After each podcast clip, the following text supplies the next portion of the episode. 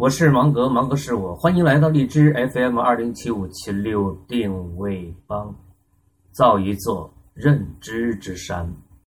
通过聊认知与人文语言的关系，我们知道品牌今日之竞争的主战场已经来到了消费者的大脑，在大脑分配给每个品牌的七个位置，全且称之为认知位中展开抢位置的争夺战。只有七个，这可比超市里的位置要少得多了，更别说互联网上的无限长的货架。这是在进行有限资源的争夺。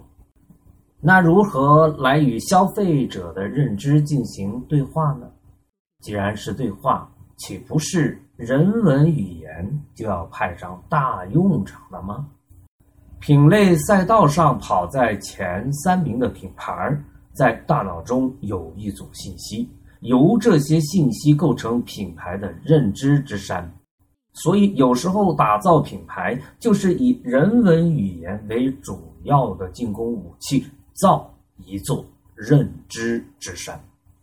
当然，你也造，他也造，谁造的更美，更能征服人心呢？恐怕这可是一个手艺活。驾驭人文语言的能力，就是我们造认知之山的主要手艺。如何来组织人文语言呢？焦点是品类，手段是围绕焦点创建一系列打着你的品牌名的联想群。还是拿老兵的酒之原液来举例子吧。最懂领袖的酒是什么品类？品类好像早已存在，但没有明显的主峰。无主峰，我们说就是有机会，你有机会去争夺第一名的位置。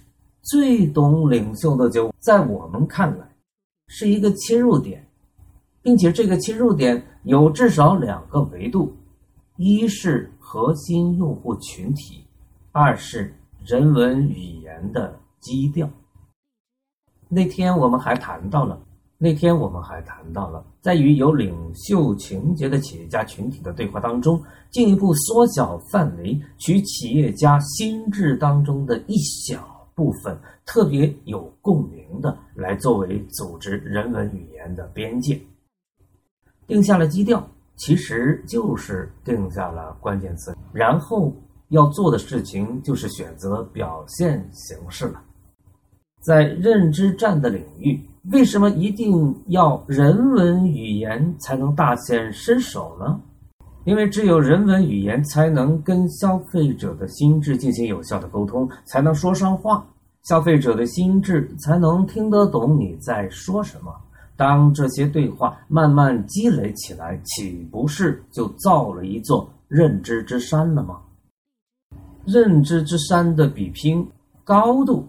只是其中的一个维度，此外还有姿态，或秀美，或雄奇，或挺拔，还有历史文化，或香火旺，或古籍多，或传说久远等等。回到起点，最终这座山造在你的脑海里面是没有用的，是要通过丰富的人文语言造到一个一个的消费者的大脑中才有用。世上本没有那山，认知多了也变成了山。世上本没有最懂领袖之山，信的人多了也便是有了。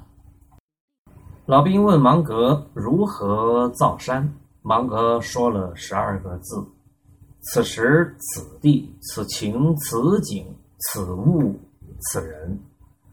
然后他继续问。这是啥意思？芒格答曰：“领袖懂的。消费者会把最懂领袖的酒这顶封号给到老兵及其他的酒之原液吗？经过时间的度量，回头望，山就在那里，一目了然。我是高手，为什么已经有人用金钱来投票认同它是一个品牌了呢？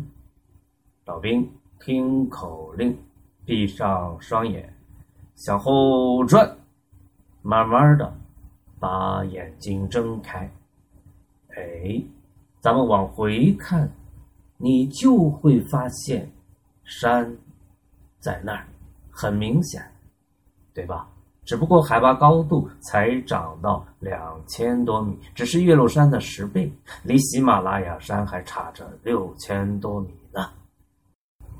我所有的都在这里，你喜欢的尽管拿去。点赞、吐槽、转发都是我的最爱，你可以给到我的哦，别那么小气嘛。哎，这就对了，因为网络生物芒格与你在一起。因为人文语言架构师芒格与你在一起。